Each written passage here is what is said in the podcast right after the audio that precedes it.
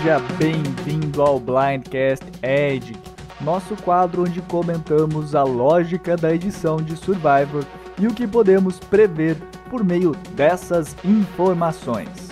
Hoje vamos comentar o oitavo episódio de Survivor David vs Goliath, You Get What You Give. Como sempre, vamos comentar individualmente cada um dos participantes, para depois fazermos uma análise geral observando a nossa tabela do EDIC, assim como o nosso ranking de controle e de contenders.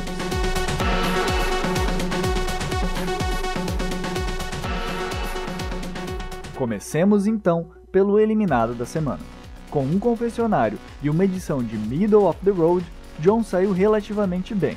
Ele já estava na nossa lista de participantes descartados e esse episódio confirmou como, apesar de ser um personagem muito interessante, sua edição não prometia um jogo de protagonista. Tanto que nem em sua eliminação ele foi o personagem central. Teve apenas um confessionário e um breve diálogo no Conselho Tribal. Como fã, particularmente gostei muito do John. Os editores conseguiram mostrar uma personalidade que ia muito além daquele estereótipo, daquele arquétipo de personagem forte que normalmente nós vemos em Survivor. No entanto, o jogo dele simplesmente não tinha aprofundamento. Várias vezes vimos que ele estava fazendo o suficiente para ter boas alianças. Vimos ele interagindo com vários participantes para influenciar de forma quase invisível os votos, como quando avisou a Natalie que ela era um alvo, ou como quando acalmou Angelina no episódio passado. No entanto, era somente esse o seu papel, de uma pessoa amigável que não aparece tanto, mesmo tendo boas interações, e que acaba sendo uma casualidade de um ídolo ou de uma twist. Vamos então para os participantes que continuam no jogo, começando com os de menor visibilidade e com maior negatividade para os de maior visibilidade e positividade em sua edição. Comecemos então pela Gab, que não teve nenhum confessionário e avaliamos sua edição como de Under the Radar negativo. Gente, eu até gosto da Gabe, eu acho que ela tem sido uma personagem bem interessante da temporada, e por isso me dói dizer isso. Ser Under the Radar não é algo ruim para quem quer ser o vencedor da temporada, mas ser Under the Radar negativo é algo que eu particularmente considero muito ruim, porque geralmente ou o winner já é colocado como um vilão desde o começo da temporada, ou então ele não vai receber uma edição negativa assim tão aleatoriamente sem poder se defender. Dito isso, creio que para a Gab vencer agora, ela vai precisar crescer muito e tomar muito as rédeas do próprio jogo. Se não mudar essa situação, vejo muito sua edição como de um F9, apenas justificando essa visão nesse momento, é que algo que é muito comum na Merge é alguém que tem um episódio Under the Radar, aquele countdown, para depois ter dois episódios com uma personalidade complexa ou então no meio da estrada, para então ser eliminado. Por isso, ser Under the Radar negativo agora é perigoso. E justifico essa linha de pensamento pelo motivo que ela não tem conseguido defender o seu jogo. Mais de uma vez ela foi o centro da conversa e nós não podemos ver ela se posicionando. Aconteceu a mesma coisa após a eliminação da Jessica, onde ela virou um alvo e não pôde se defender, e agora aconteceu novamente, com ela se tornando o alvo quando o Mike começou a questionar a sua lealdade e ela não se defendeu novamente, sendo que também não pôde se defender da negatividade que recebeu dos outros participantes após a sua atuação no Conselho Tribal da semana passada. Um winner, um winner, um vencedor da temporada, ele raramente não tem uma opinião ou não se posiciona durante essa fase da merge. E tudo isso com um tom negativo, sem ter um confessionário sequer, é muito ruim. Claro, é a primeira vez que ela não teve um confessionário nessa temporada, mas não é como se ela tivesse tido real destaque e não é como se ela tivesse sido mostrada como realmente importante para alguma jogada no jogo até agora. E pensando que nesse episódio nós tivemos uma jogada que, apesar de não ter sido mostrada pela edição, provavelmente foi muito bem planejada, a gente não ver a opinião dela sobre isso só piora ainda a sua posição. Claro que a edição desse episódio deve ter omitido fatos muito importantes da narrativa justamente para criar um suspense maior para nós telespectadores. No entanto, nós não vemos ela nem preocupada com seu principal aliado até agora, é algo que, na minha opinião, piora muito a sua posição no jogo.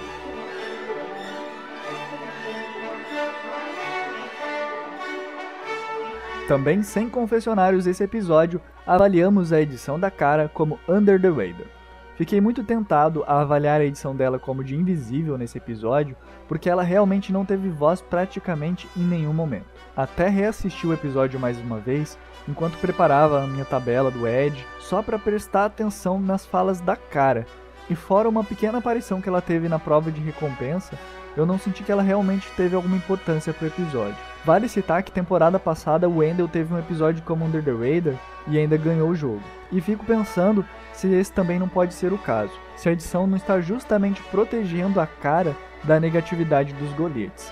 Mesmo que tenhamos visto várias cenas na praia onde ela estava na roda enquanto falavam de eliminar o Christian, nós não vimos ela de fato tomando parte do jogo.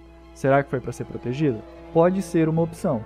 Acho que a edição dela hoje foi menos prejudicial para o seu jogo do que a edição da Gab, mas da mesma maneira que a Gab, se ela não chacoalhar o seu jogo e não mostrar que ela tem mais para fazer, só uma edição com algumas avaliações com CP não serão suficientes para ela vencer. Porque reconheço, ela tem aparecido bem e esse não é um problema dela. O problema dela é que ela não tem outra história além da sua ligação com o Dan. Se a preview da semana passada se confirmar, podemos apostar que vamos ter um marco para sua história. Ou então podemos esperar que uma das duas coisas vai acontecer. Ou a sua eliminação vem em breve, ou ela é arrastada para ser a GOAT da temporada. Digo isso porque existem camadas da edição de Survivor. Os editores não editam só para quem é fã e para quem gosta de analisar a lógica da edição, eles editam também para o espectador casual. E quem assiste Survivor casualmente não deve saber muito sobre quem é a cara, além de que ela é a garota do Dan. E isso é muito ruim para o seu jogo, porque um dos principais alvos dos editores é justamente o telespectador americano casual, que não se esforça para ver todos os detalhes e que muitas vezes até perde um episódio. Então, obrigatoriamente, o vencedor precisa ser conhecido por esse público, e a cara, até o momento, não preenche esse requisito.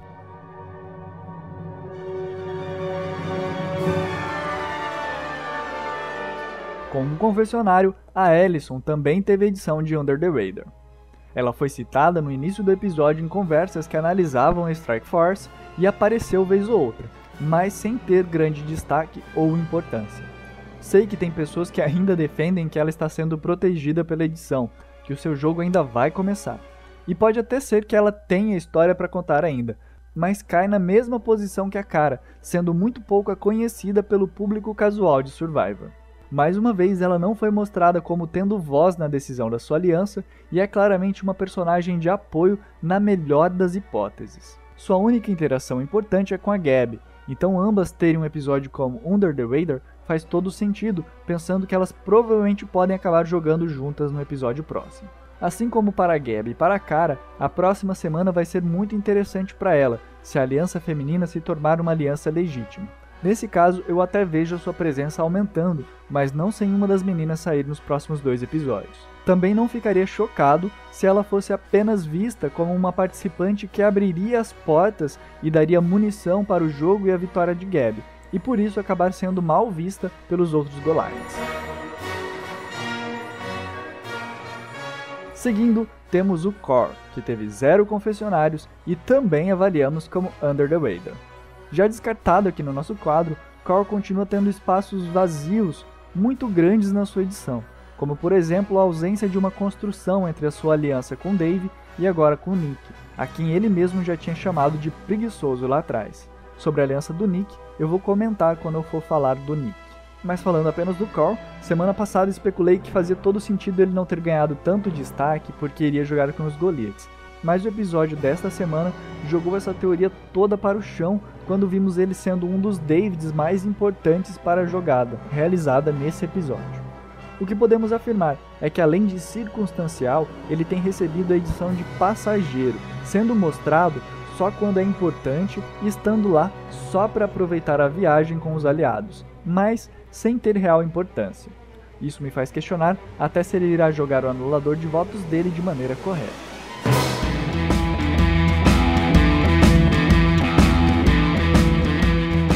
Middle of the road deste episódio foi o Alec. Ele teve três confessionários e, embora algumas pessoas tenham avaliado sua edição como de personalidade complexa, acredito que ele foi muito mais middle of the road sim. Tudo que vimos dele foi ele ouvindo o Mike e depois passando as informações para o Nick. Não ouvimos em nenhum momento o que ele realmente queria, apenas afirmando que não sabia o que era realmente melhor para o seu jogo. Fora isso, tentou jogar de maneira segura e manter suas aparências com os Goliaths. Creio que ainda vamos ter muito do Eric para ouvir no próximo episódio e creio que será bem interessante a sua eliminação quando ela chegar. Também tivemos apenas um over the top nesse episódio. Com dois confessionários e mesmo tendo usado um dos seus ídolos, a participante Dan no episódio dessa semana não foi nem um pouco complexa. Nada mudou na edição do Dan dos dois últimos episódios para cá. Foi mostrado tendo algumas alianças e sendo importante para elas, mas não teve complexidade e só seguiu as ordens, tanto de Mike para votar e de Angelina para usar o ídolo. Cada vez é mais seguro afirmar que mesmo que chegue à final, Dan dificilmente terá chances de vencer.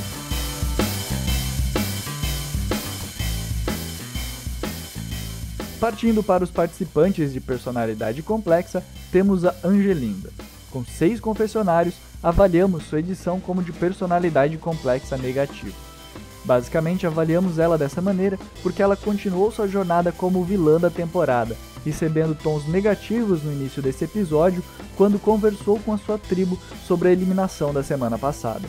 Sim, ela teve uma fala que foi muito importante sobre o fato de terem aceitado colocar o target em Christian quando Mike, um homem, deu a ideia, mas que quando ela, uma mulher, fez isso, a tribo não recebeu muito bem. Ao meu ver, o tom positivo que ela poderia ter por essa argumentação foi muito pequeno perto dos tons negativos que ela recebeu durante todo o episódio, por isso não vou dar uma avaliação mista. Ao meu ver, essa cena diz muito mais sobre a possível retorno de uma aliança feminina no próximo episódio.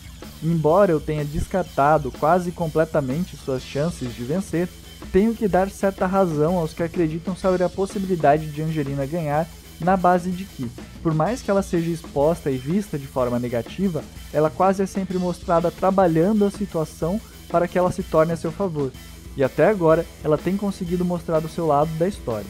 Pensando de maneira ampla, Angelina é uma das únicas pessoas realmente constantes na temporada e que sempre recebe destaque, seja de uma forma ou de outra. Enfim, ela está numa situação perigosa e vai ter que torcer para não ser eliminada antes do F10.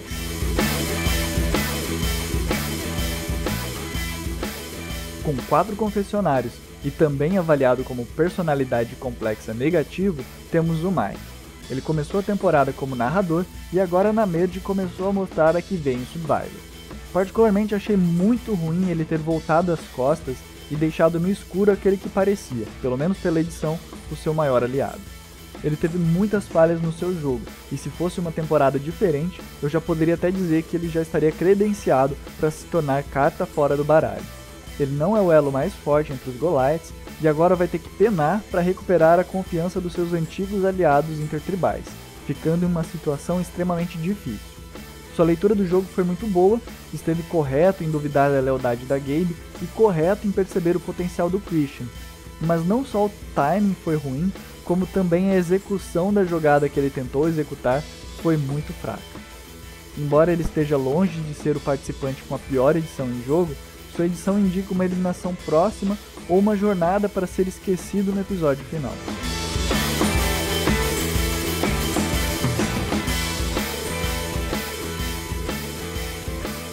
Com três confessionários, Dave finalmente voltou a ser importante e avaliamos sua edição como de personalidade complexa.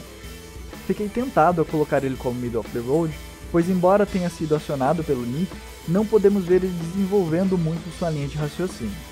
Tivemos um confessionário secreto do Dave divulgado pela CBS após o episódio, como eles sempre fazem, onde ele comenta justamente seu pensamento. No entanto, estava tão claro o que ele estava falando nesses confessionários que, embora seja ruim não vermos isso no episódio em si, é compreensível que os editores tenham escolhido omitir justamente para criar um suspense maior sobre o eliminado da semana. No Blindcast Live, o Raboni falou que ainda achava que o Dave poderia ser o vencedor da temporada. Vejo algumas pessoas defendendo o Dave com certa justiça. Afinal, ele é um dos que tem menos falhas na temporada. No entanto, embora tenha tido bons conteúdos em episódios específicos, como na eliminação da Natália e agora neste episódio, fora isso, sua edição tem sido muito circunstancial. Creio que sua situação é muito próxima do que falei sobre a cara. Os editores também se preocupam com os fãs casuais e não é interessante que ele tenha sumido por tanto tempo e tenha aparecido apenas nos momentos em que ele foi importante para o jogo. Olhando retrospectivamente, não é incomum quem já achou um ídolo achar outro. É possível sim que, como a Bia argumentou, ele ache outro ídolo e tem uma nova história para contar. Mas como sua história não parece completa, suas alianças são momentâneas, tudo me parece indicar que o Dave até possa chegar no F6, mas que dificilmente irá ganhar.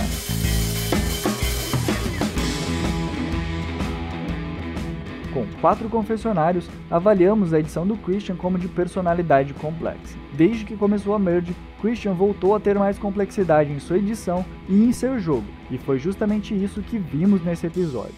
Muitas pessoas argumentavam que faltava uma dificuldade a ser superada pelo nerd, e pode ser que essa dificuldade que apareceu agora seja o que ele precisava na sua edição. No entanto, não é bom ser o alvo e não ter o poder para mudar as direções do voto. Isso sim é muito ruim para o seu jogo, mas pode ser um bom sinal caso ele consiga superar essa dificuldade e assumir o controle do jogo de fato depois desse momento de fraqueza. Vencedores sempre têm um momento em que eles precisam se superar para provar que são merecedores. Esse momento de fraqueza e a falta de controle pode ser justamente a dificuldade que Christian precisava para se afirmar como principal candidato a vencedor da temporada. Também ponto positivo para o seu jogo nesse episódio foi que votou e eliminou um aliado muito próximo e que o estava mirando. Mostrou ter coragem para se juntar na divisão de votos e fazer um antigo aliado eliminado. Por ser tão exposto, por ser um alvo tão grande, tudo indica que nas melhores das circunstâncias, o seu caminho é de ser o F5 ou F4.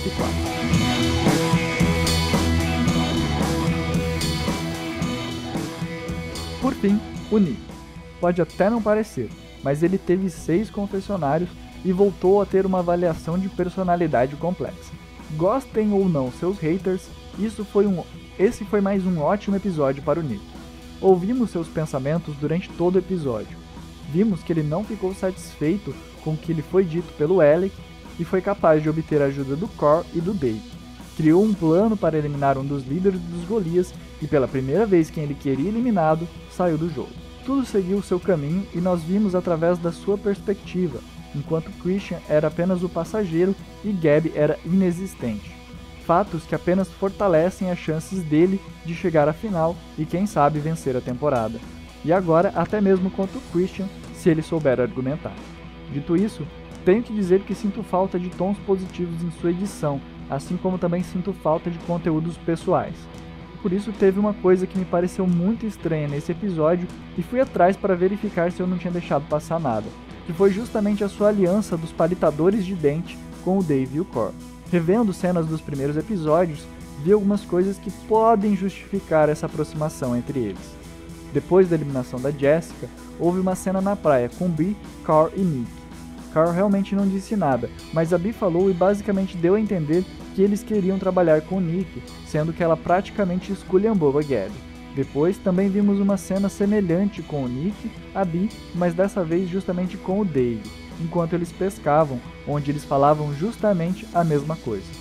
Bee, Dave e Cor foram referidos também como um grupo no mesmo episódio. Não foi nada extravagante, de certa forma até justificando a aliança que reapareceu agora neste episódio.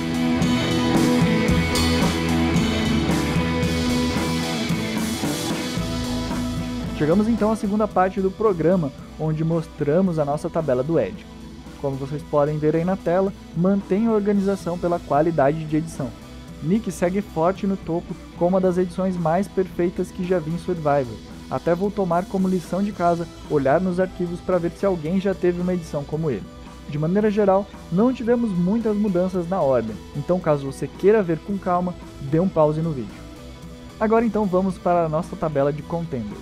Também não fiz nenhuma alteração, sigo apostando em Nick, Christian e Gabby como principais contenders da temporada.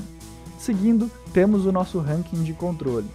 Core continua no topo, agora não só pelo seu anulador de voto, mas por sua aliança com Nick, que já se mostrou produtiva e que pode lhe render bons frutos a curto prazo. Nick, que tem boas alianças com todo mundo e ninguém percebeu ainda, e agora também tem o poder de roubar um voto, vem logo atrás.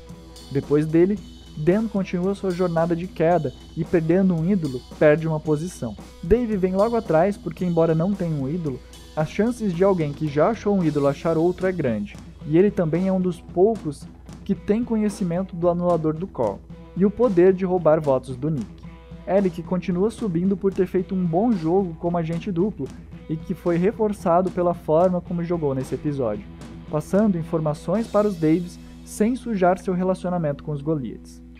Mike tomou um tombo porque, além de desprezar sua principal aliança, também teve sua jogada dando errado. Gabe e Christian também caem porque, embora um deles estivesse ameaçado, o futuro da sua aliança esteve nas mãos de outras pessoas. Kerry e Allison caem por terem sido invisíveis e não ter tido voz na ação da sua aliança. E Angelina cai porque, embora tenha tido seus argumentos valorizados, ter sido menosprezada por sua aliança e ser colocada como possível alvo é extremamente ruim. Este foi o Blindcast Edic desta semana. Tivemos um pequeno atraso aí por causa da nossa agenda, mas a partir da semana que vem nós voltamos no domingo às 21 horas. Antes de ir, queria divulgar apenas a nossa promoção Queen Stays Queen. Eu já falei dela para vocês no Edic do episódio passado e se você quiser mais informações de como ganhar essa camiseta, acesse a nossa página no Facebook, facebook.com/blindcastpodcast. Por hoje é só, até domingo que vem. Até lá, tchau, tchau.